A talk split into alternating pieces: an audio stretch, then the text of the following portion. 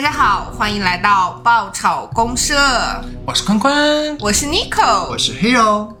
今天呢，我来和大家一起聊聊我本人比较感兴趣的志怪故事。哇哦，终于等到这一期了。对，就主打一个怪力乱神。对，嗯，那个大家都有了解啊，志怪小说是古典小说的形式之一，包括我们以前有听到，嗯，《聊斋志异》这种，对，这种类型其实就是对黑山老妖和聂小倩的故事。嗯，那它是以继续神异鬼怪故事传说为主体的内容。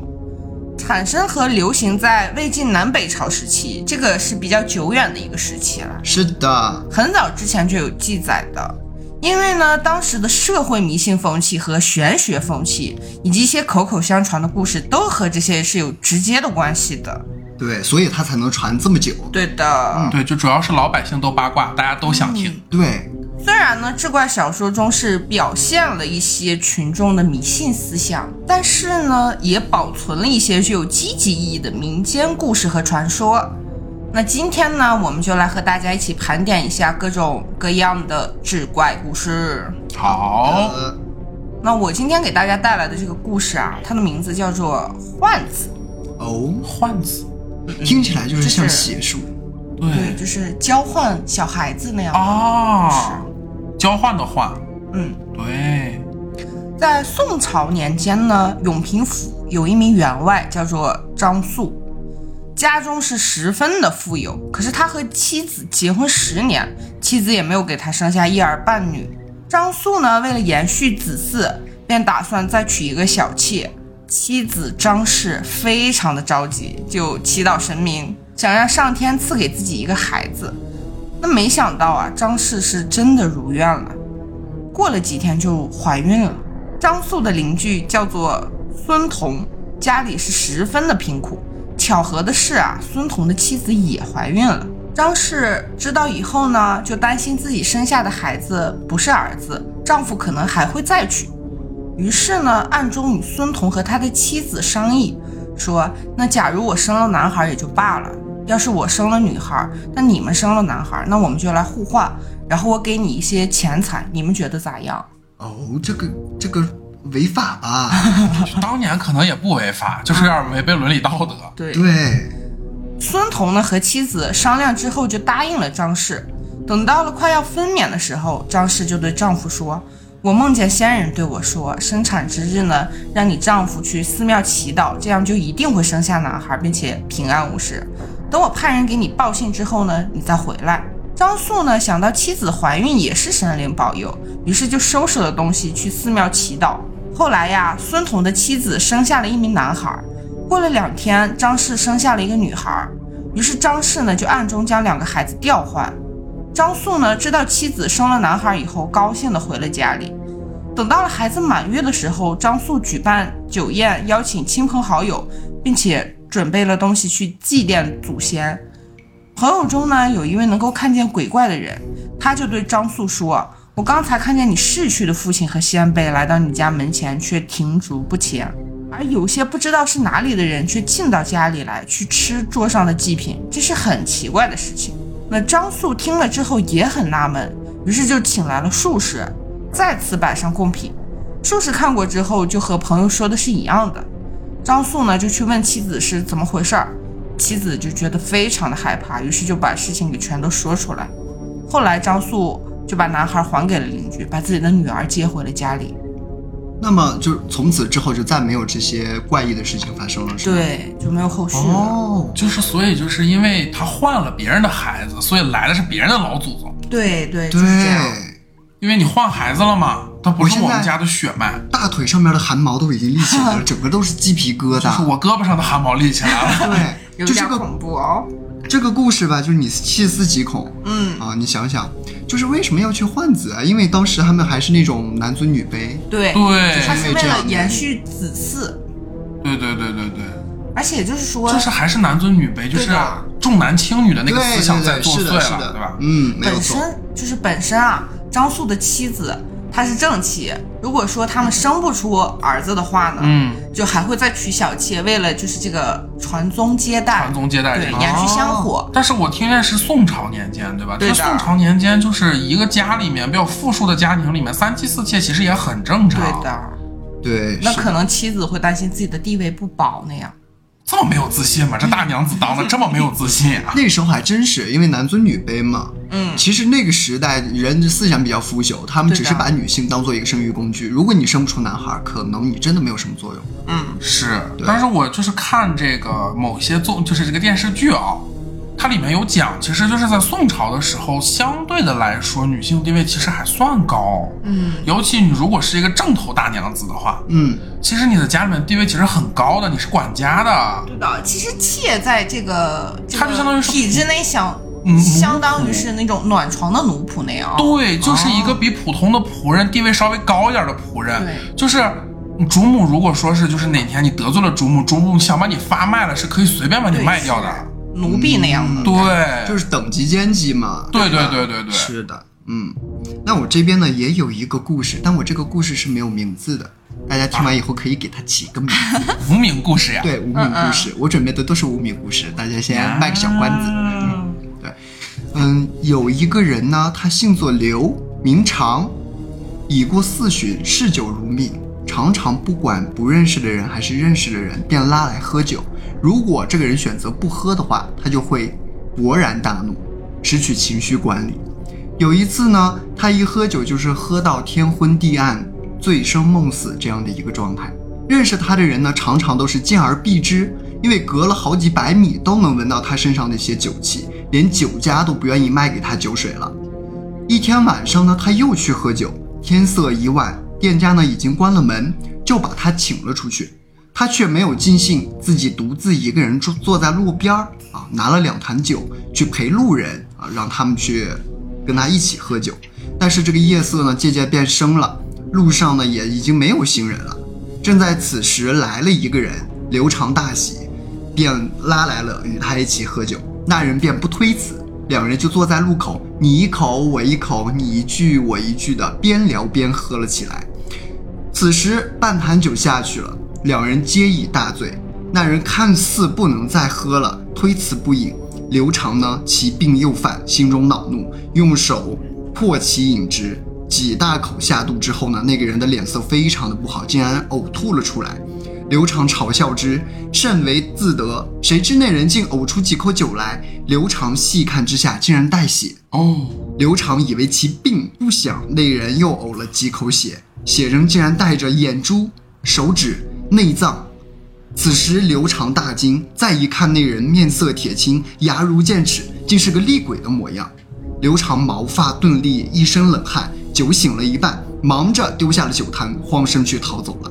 回头见那厉鬼，便追他，可也不知道是醉的原因还是站不稳的原因，摇摇晃晃的，只能冲他乱叫。刘长跑到家中呢，早已大汗淋漓，全身全部都湿透了。缓过气来以后呢，告知家人，家人也感觉到特别的奇怪。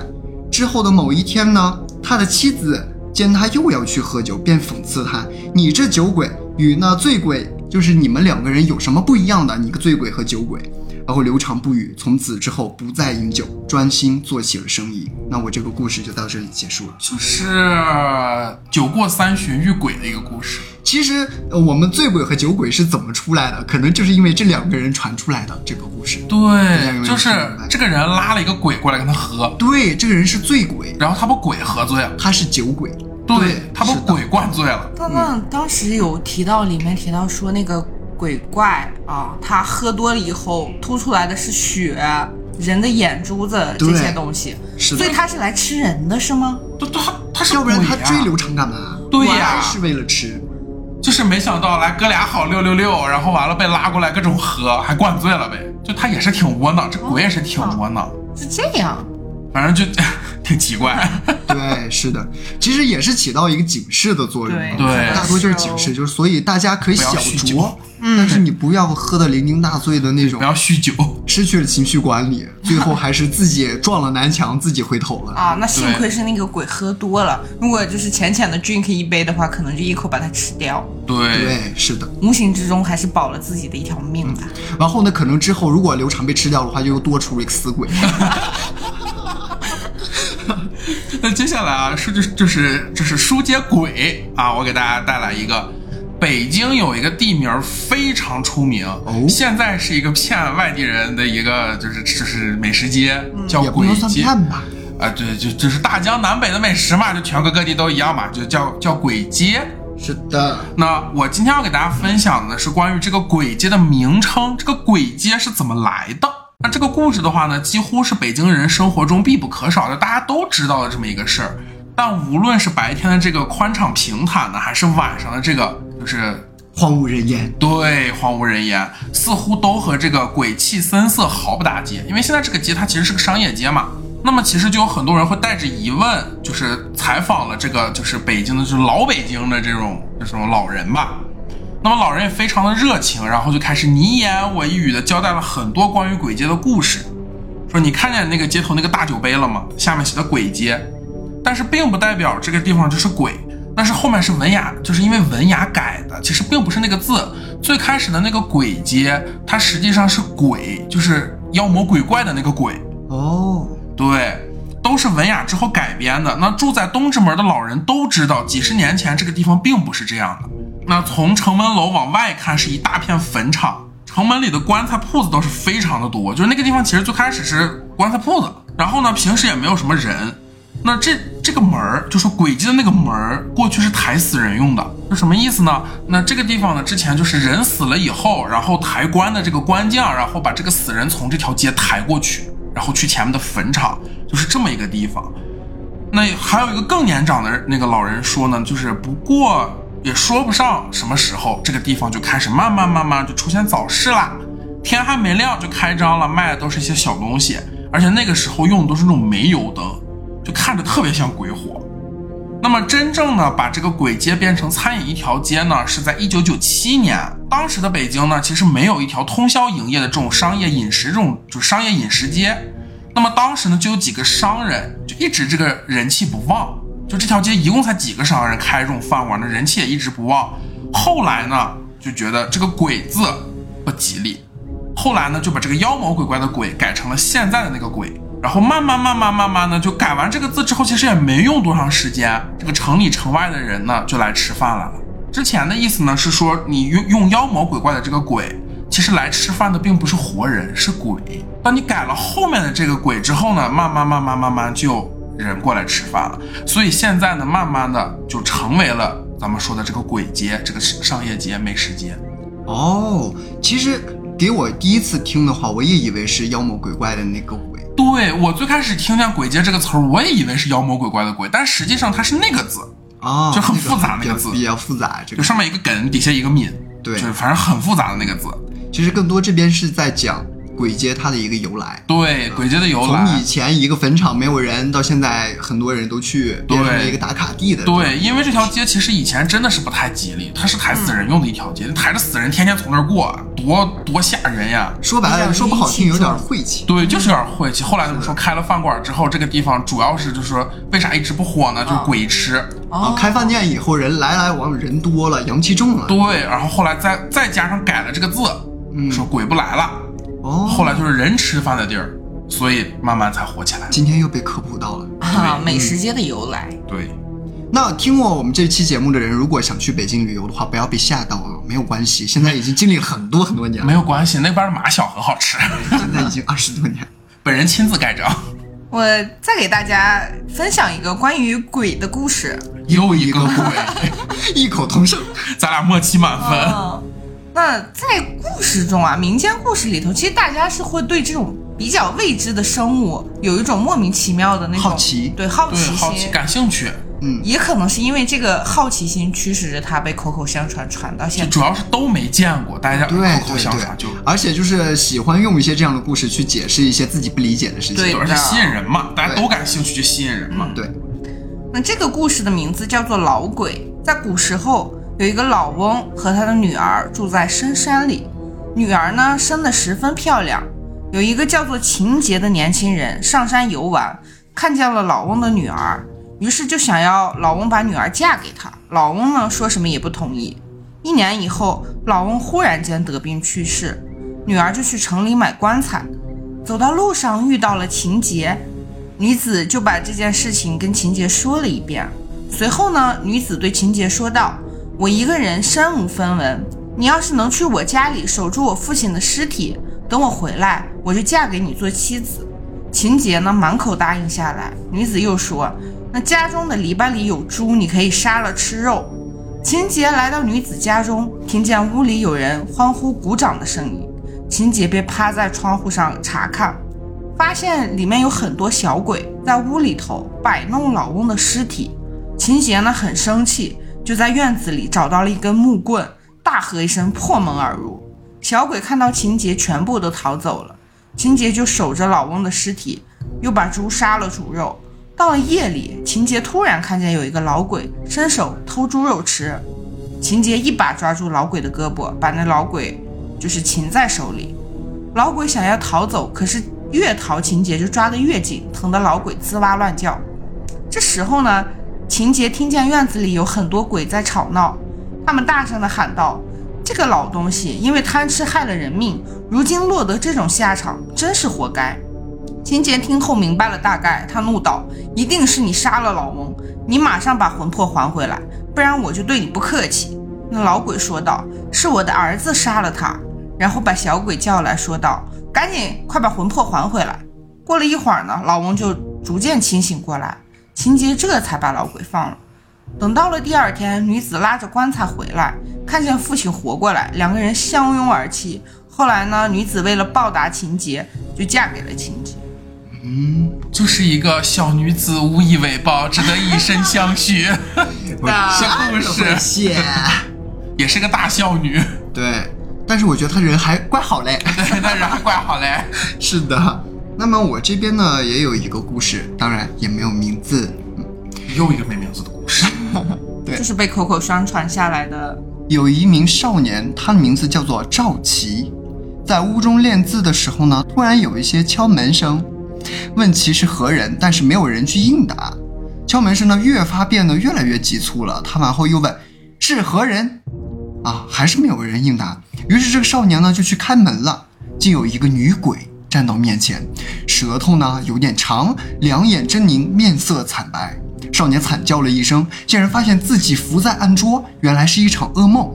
此时呢，敲门声响起，少年一惊，颤颤巍巍地问道：“何人？”门外的说：“其二是为娘，开门。”原来是他的母亲来了。少年起身就去开门。继母说：“为何久久不开门？”赵琦便把刚才做的噩梦重新说了一遍，说梦到一位女鬼。模样恐怖，他的母亲笑道：“是不是这个样子啊？”少年抬头一看，哪里是他娘啊，竟是那个女鬼冲他狰狞的奸笑。少年两腿一软，又昏死了过去。醒来却发现自己趴在了桌子上，手中还拿着笔。这时叩门声又响起了，少年甚恐，汗水直流，一声不吭。那边敲门声骤停，少年浑身发颤，呆坐在那里。突然从门口呢，有一个女鬼的头颅。狰狞地说道：“怎么不给娘开门？”少年惊惧之下呕了两下，竟然把哭胆给吐了出来，眼前一黑，不省人事。在醒来的时候，发现自己躺在床上，家人围在身边。赵琦将此事全部都复述了一遍，便躲在角落畏缩一团。从此以后，见人就怕，见人便问：“你是人是鬼？”就是一个压鬼的故事。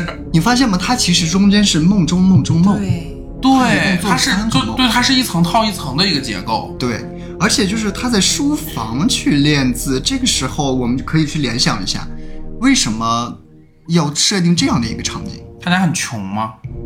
穷的话是不会有书房的。穷的话，对哦，是富才有书房。对，富才有书房啊。那大家当就刚刚我胡说八道，也不太富。对，太富的话会有一个书童。对，我在口出狂言，谢谢。那就是这个妈也不是真妈。这个妈不是真妈，这个妈是他梦梦里梦见的鬼。对他第一次梦到这个鬼以后呢，他不是开门了吗？对，看到鬼了。但他从梦中惊醒以后呢，他往后又梦到了有人敲门。这时候他又去开门了，发现是他母亲的样子，但其实是女鬼。第第三次的时候，他没有开门，这个女鬼在床窗户边窗户边上，对，那其实我们可以理解为，就是他已经分不清什么是梦境，什么是现实了。是的，对，他已经被吓破胆那样的感觉。他已经意识到自己分不清梦境和现实了，而且正常怎么能把苦胆呕出来呢？吓破胆，就是吓破胆的原因吗？就呃，吓到胆胆掉出来。吓到阿窝阿。对，而且这个有点不符合逻辑啊。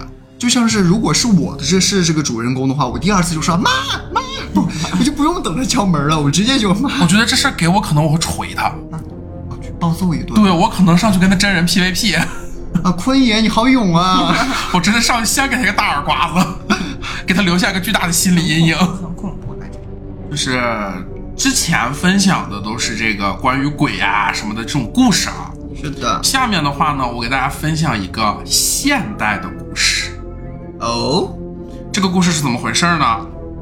众所周知，东北的仙家文化非常的盛行，有些呢还带有一些奇异的色彩。那么我以我今天呢就以这个第一人称描述一下，但是啊，大家相信科学。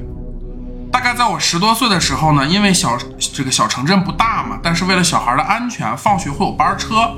不过那天呢我没赶上，我一个人呢就顺着这个铁轨，大概走了七八公里，就可以到这个家的附近。那走着走着呢，我就突然感觉到忽冷忽热。坚持到家呢，就看见我妈和邻居阿姨坐在床上，张家长李家短就开始倒了。其实有可能是炕啊。那我实在难受，就拉着我妈说：“妈，我难受，没赶上车，我就走回来的。我现在特别冷。”我妈看着我头上冒虚汗呢，就用嘴唇试了一下我的额头，因为嘴唇呢这是比手要准嘛。咋回事呢？好像有点热，我给你量量。我妈呢就边说边找出来这个温度计，然后又找出来退烧药，然后跟我说，要是发烧呢，咱们就吃药。这个时候呢，邻居阿姨也没走，我妈就把我的衣服扒了，就让我躺床上了。因为呢，我从小其实是属于这种体弱多病，发个烧也不在意，就继续唠嗑。也不知道过了多久，我妈就把我叫醒了，嘿，醒醒，咱们穿着衣服打针去吧，你这个体温太高了。当时呢，温度计测量呢是有三十八度六。我妈呢和阿姨呢就搀着我去这个附近的这个小诊所。为啥去小诊所？因为正规医院很远，去一趟怕赶不上，就就烧的不行了。所以说呢，就去了这个小诊所。那到了诊所呢，诊所的大夫也很麻利，量了体温，确认了高烧，一点没有犹豫，就先给我扎了一针，打了一针屁股针。那迷迷糊糊之中呢，就脑壳子特别清醒，我就听到大人们交谈，说再测一下看有没有降温。诊所大夫呢，让我妈把体温计塞到我的胳肢窝里，结果一测温度，嘿，三十九度一，比刚才还高。就甚至是就是我就怀疑呢，就是这个这个这个大夫给我输进去的，可能它不是液，它是酒精。大夫也没见过这场面呀，阅人无数的小诊所也没说这退烧药打进去越退越高呀。所以第一瓶还剩个底儿的时候呢，就给我不要换了。又差不多打了半瓶的时候再测，这哎这回三十九度九，马上直奔四十就去了。可能有人觉得离谱，那人脑不是烧糊涂了吗？就烧傻了。我当时其实真的是烧傻了。我妈就马上给我奶奶打电话说这个情况，并且约了一个从来经常不出面的这种老奶奶。我妈背着我就出了诊所，阿姨从后面拖着我的后背。当时我其实意识还是清醒的，可身体不行，就瘫软的，而且感觉身子里面真的是在着火，而且这个火呢就离我非常的近。确认老奶奶有时间呢，我就过去了。虽然睁不开眼睛，但是明显感觉到我妈特别慌，毕竟我摸着都感觉烫的不行。就我自己发着烧啊，我摸着都感觉烫的不行，而且一进屋呢就香味四溢。这个老奶奶呢岁数都有七八十了，行动不是很方便，就让我妈呢抱着我上了床。哎，说来这个地方也神奇啊，就是进来以后呢，虽然还是晕晕乎乎的，但是我这个眼睛呢其实是能睁开一点，能看见点东西了。老奶奶摸了又摸，捋了又捋我的手，然后在旁边呢就点了一炷香，然后让她家人出去整了一碗水给我喝。我承认啊，当时因为发烧嘛，真的是热的太口干了。可是水里面的飘着黑色的东西，我就不想喝。但是呢，这个时候呢，就我又瘫软在那儿了，其实也由不得我。那咕咚咕咚呢，就掰开我的嘴呢，就给我灌进去了。灌进去之后呢，这个老奶奶就开始自言自语，我不知道是怎么了，就又昏昏欲睡，就马上又快睡着了。那当时呢，这个老奶奶嘴里念叨念叨念叨的，我都快睡着了。突然，我的天灵盖让人打了一闷棍。哦，就脑袋顶哐一下就打了一棍，就又吓得我就瞪大眼睛了。结果还是那个奶奶，又给了我这个天灵盖一掌，又就又拍了我一下。当时我就哇就哭出来了，就因为就是他他之前给我灌那个黑水的时候，我就已经就是感觉特别委屈，就是一个委屈大动作，就整个人已经委屈，就开始眼中含泪了。然后这个时候呢，老奶奶就叮嘱我妈，今天晚上呀，天黑以后呢，找个十字路口烧点儿，就说了这么一句话。其实呢，不过还有个小插曲，回家路上路过超市，我妈也不管我晕不晕。其实买东北就是就是在东北啊，这个感冒发烧呢，还是需要找这个神器，就是黄桃罐头。我妈呢就就是去超市，路过超市时候就给我买了个黄桃罐头。结果最后呢，这个罐头我也没吃成，这个罐头还是我妈吃的。其实每次生病呢，我也都不吃，就每次都是我妈吃，就可能是我妈馋这个黄毛罐头。然后呢，就是我感觉到这个我好了，就过了这天晚上呢，我就感觉我好了，但。我还是以为就吃罐头好的，但其实呢，实际上它并不是吃罐头好的。具体这个东西到底是咋好的呢？也没个说法。但是的确就是一个真实经历过的事儿。这个吃黄桃罐头的话，我特别有经验。我小时候发烧的话，必须得吃黄桃罐头。前两天我口罩，我发烧还是吃黄桃罐头，可可管事儿了，很管事儿的，超级管事儿。吃完了十五分钟都不到，立马退烧。那我现在馋了，我能不能开一个？我也想吃。好，那我这边呢带来的这个故事比较长，依然没有题目。传说中呢，黑白无常他在古往今来的灵异故事当中，一直都是很重要的两个角色。但要说起这俩鬼差到底是怎么来的，他们姓甚名谁，为啥是一黑一白的，恐怕很多人都不知道了。今天呢，我就给大家去讲一讲这地府的黑白无常他们的由来。咱先说这黑无常啊。黑无常在人间的时候呢，有一世家，是个败家子儿。他败家到能到什么地步呢？就是吃喝嫖赌没有他不会的。家中呢有一老爹，被他啃老啃的背心裤衩都快不剩了。这一天呢，老爹正在屋里边吃饭，黑无常呢从赌坊里边输了个精光回家了。他进屋就开始翻箱倒柜的找钱，连看都没看老爹一眼。老爹看着这败家子儿呢，也是气不打一处来。起来呢，就去拽这个黑无常，说：“你个不孝子，你给我滚出去！”老爹本来岁数就已经够大了，没多大的力气，可就是这么巧，黑无常呢凑巧刚要抬脚上炕的时候，这一只脚呢就踏着肯定是站不稳的，被老爹这么一拽，整个人就失去了平衡，向后摔了过去。黑无常家屋里边放了一口石磨，就离炕不远，他这一摔可好了，脑袋正好磕在这个石磨上面了。这一磕，直接就把人给磕走了。老爹看着这脑袋冒血的儿子，也是吓坏了，就赶紧找人呐。等到郎中赶到的时候呢，黑无常已经凉得透透的。由于街坊邻居都知道黑无常他这个德行了，也没有人报啥官，这事儿呢，也就是以意外去死亡了结了。再说这死了的黑无常，他并没有下地府，因为他呢，这种属于是横死。因为横死呢，他是不能去进阴曹地府的啊，阎王不管这事儿，他是非正常的死亡。比如说那跳河啊、上吊啊这种自杀啊、他杀，都是算于非正常死亡，阴曹地府呢是不收的。横死之人阳寿未尽，只能在阳间里边晃荡，他就成了孤魂野鬼了，他无处可去呀，只能回家。回到家呢，看到了坐在门口抹着眼泪的老爹。老爹一边哭一边数落着黑无常，这个讨债的，你说你干啥事儿一点好事儿你都不干，我辛苦把你养这么大了，连续房子都没讨啊，你就这么报答你爹的？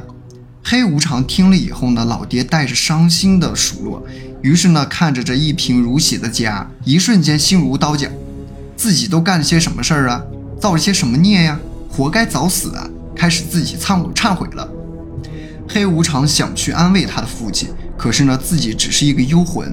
他悲从心起，跪在地上祈求道：“老天爷呀，我知道错了，我愿意接受任何的惩罚。”黑无常这个悔过之心还真的是得到了回应。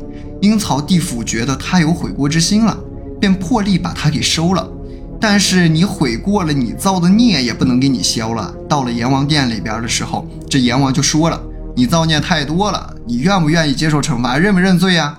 黑无常是痛哭流涕的，点头如捣蒜的说：“我愿意，什么罪我都愿意去受。”阎王一听，得，那你都这么说了，那就来吧。阴蛇、狼犬刀枪棍棒以及热油粪尿等等，这长时间没有使用的刑具，啥都拉出来溜了一遍，也省着生锈了。这黑无常跟别人的罪人啊不同，他没有鬼哭狼嚎的求饶，便是一声不吭的咬着牙把所有的刑罚都坚持了下来。受完刑罚之后呢，他被打到了阴山做苦力，也就是任劳任怨，踏踏实实的干活。阎王这一看，这孩子行啊，确实有悔过之心，便放他去投胎了。但是由于他上辈子不是一个好人，这辈子也投不到一个好人家，整个超生呢就很严重，还穷得叮当响的家庭就给他扔了进去。这黑无常的投胎，这家人姓范，已经有了六个孩子了，黑无常排在老七。父亲看着刚出生的孩子也是愁眉苦展的，六个都快养不活了，这又来了一个，这这这咋养啊？这不是没救了吗？干脆就起名范无救。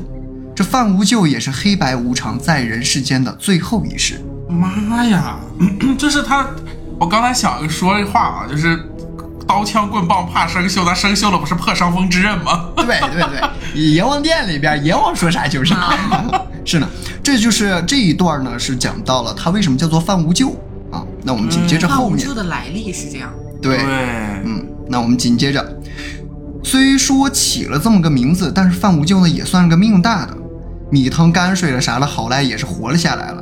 到了他三岁的那一年，一场大洪水袭来，全家九口人只活了他一个人，剩下的全部都淹死了。这霍无咎呢，至此沦为了一个要饭的孤儿。范无咎靠着要饭，不光是长大了，还长得一身的侠肝义胆，喜欢替人打抱不平。慢慢的呢，很多小乞丐便认识了他，把他当做一个老大，天天就跟他屁股后边讨生活。丐帮帮主，对对对，是基本可以这样去想啊。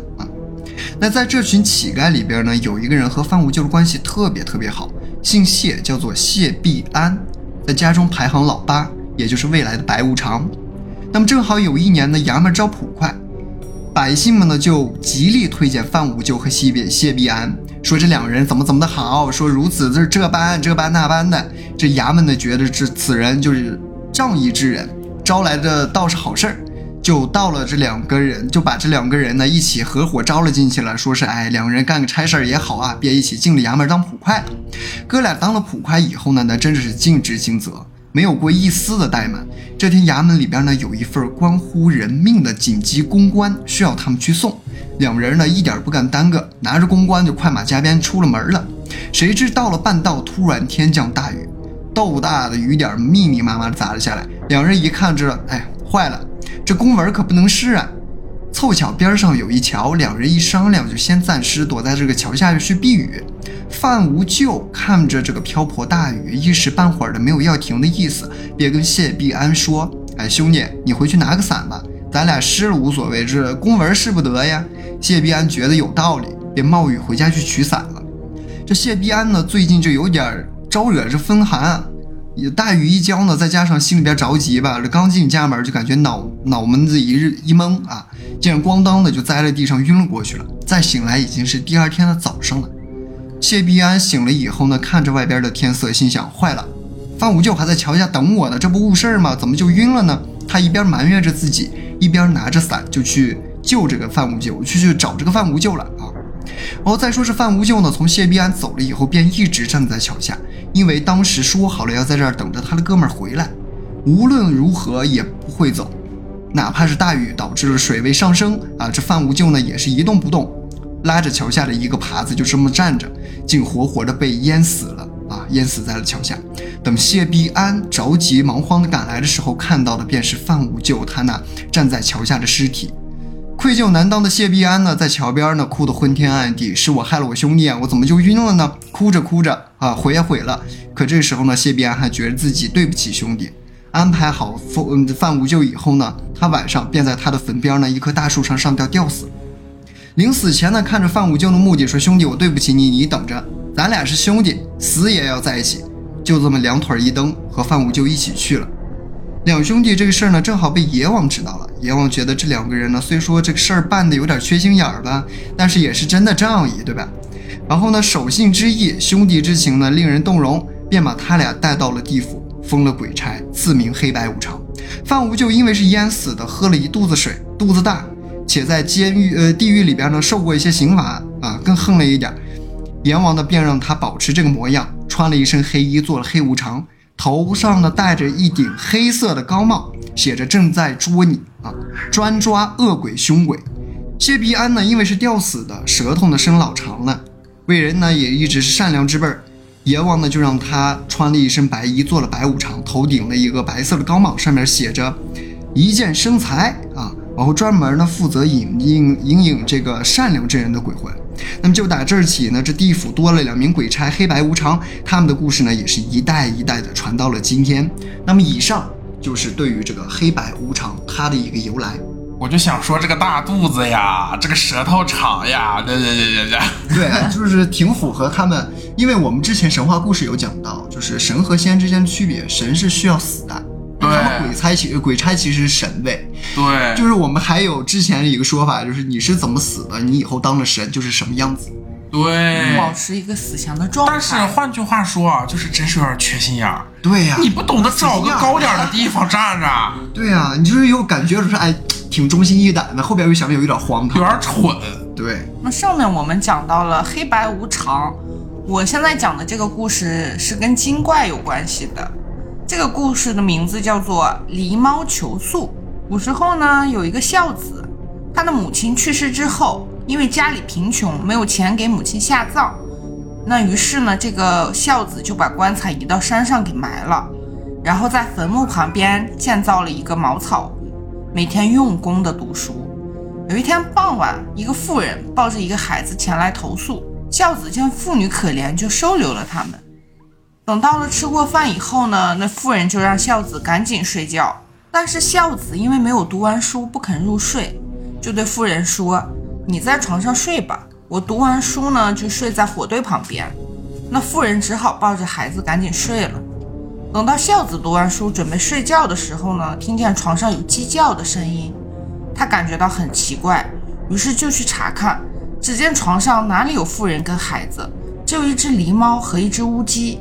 孝子见状，就用棍子将狸猫和乌鸡给打死了，然后扔到了坑里。第二天呢，有一个男子到这里去问这个孝子，说：“昨天呢，我的老婆跟孩子路过，寄宿在你家，他们现在去了哪里？”孝子说道：“哪里有什么妇人，只有一只狸猫，已经被我杀了。”男子说道：“你杀害了我的老婆，竟然说她是狸猫，简直岂有此理！你说那狸猫现在在哪里？”孝子呢就领着男子走到坑前，却见那狸猫居然又变成了妇人。男子很愤怒，就拉着孝子去见县令，状告孝子杀了自己的老婆，应该让孝子偿命。孝子就对县令说道：“他们都是妖怪，只要放出猎犬就知道了。”县令找来打猎的人问道：“用猎犬可以分辨吗？”打猎的人说道：“狸猫天生害怕猎犬，可以分辨。”于是呢，县令就让人放出了猎犬。那男子见到猎犬，惊慌失措，变成了一只狸猫，就要逃走。县令就让人用弓箭射死了。县令和孝子又来到坑前查看，发现那个死去的妇人就又变成了狸猫。我听说过这个狸猫换太子，就没有想到这是狸猫一家出动了。对他们是想夺舍吗？夺这个屋子吗？狸猫一家满门抄斩。这个故事跟前面还有点不一样，它是精怪关于精怪的故事。但是你说这个狸猫是一箭就被射死了吗？它不是有九条命吗？应该，哥，有九条命那是猫，狸猫是我们的本土，狸猫不它是就是有九条命的呀。狸猫不是就是长得像浣熊之类的那种东啊，不是不是不是吗？它它就它也是一只猫吗？狸猫是大橘的黑白纹，嗯，狸花猫对，啊，又长知识了。它这个没有前面的那个赘述说这个狸猫跟他们家有什么姻缘关系。但是就只是说来他们家就来了，对，就是借宿，然后完了就让搞死了。对，就是看上他家的环境比较好，格局挺好的，是吧？而且我记得好像你前面说是一只狸猫和一只乌鸡，对，就孩子是乌鸡，很有可能那个乌鸡就是说他的孩子是狸猫叼过来准备吃掉的，所以他催着那个书生要让他赶紧睡觉。对，他想他有自己的考量，他有培养计划。对，就是乌鸡说我招谁惹谁了，我让狸猫叼过来，最后还让人打死了障眼法是吧？啊，就是想编的真一点，他想骗那个人。对，就是想编的真一点儿。就吃饭得找个餐厅，还挺狡这 个意猾。思。他去别人家吃，嗯对，什么玩意儿啊？真是。上面呢，我们有聊到很多奇奇怪怪的志怪故事。那我们可以听到啊，其实这些故事都是有一些玄学在里面。是的，就妖魔鬼怪，对的，那有去家里吃饭的鬼怪，还有偷吃爱喝酒的鬼怪，是的。啊、还有什么上门的鬼怪，对黑白无常的来历你看我是你妈妈，我听起来有点像骂人。还有我这儿有一个莫名其妙中了邪的，对，就是这些很奇怪的故事啊。我觉得这些鬼怪其实是拿捏住了人对未知生物的恐惧。对，嗯，它是围绕着人的恐惧来做一些所所谓是不好的事情。对，你看嗯大家都喜欢刺激的东西嘛，嗯，对，那这些关于鬼怪的故事啊，我觉得大家可以不信，但是不能不敬。那么今天的内容大概就是这样啦，感兴趣的朋友记得给我们投稿哦，来给我们点赞、关注，评论。分享。那我们下次再见喽，